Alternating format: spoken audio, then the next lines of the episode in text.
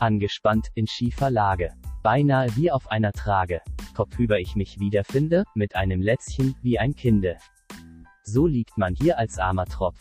Das Blut sackt runter in den Kopf. Dazu strahlt grelle ins Gesicht, das kalte Neonlampenlicht. Nun öffnen Sie bitte den Mund. Na, ist alles kerngesund? Leider nicht, da muss ich bohren. Kommt es rund mir zu Ohren. In beiden Backen Wattebäusche, des Saugers röchelnde Geräusche, der Bohrer fräst, ein fieses Sirren, lässt meine Beißer schaurig klirren. Minutenlang rumpeln und poltern, wie lange will er mich noch foltern? Nie könnte ich mich mieser fühlen. Das war's, jetzt heißt es, Mund ausspülen.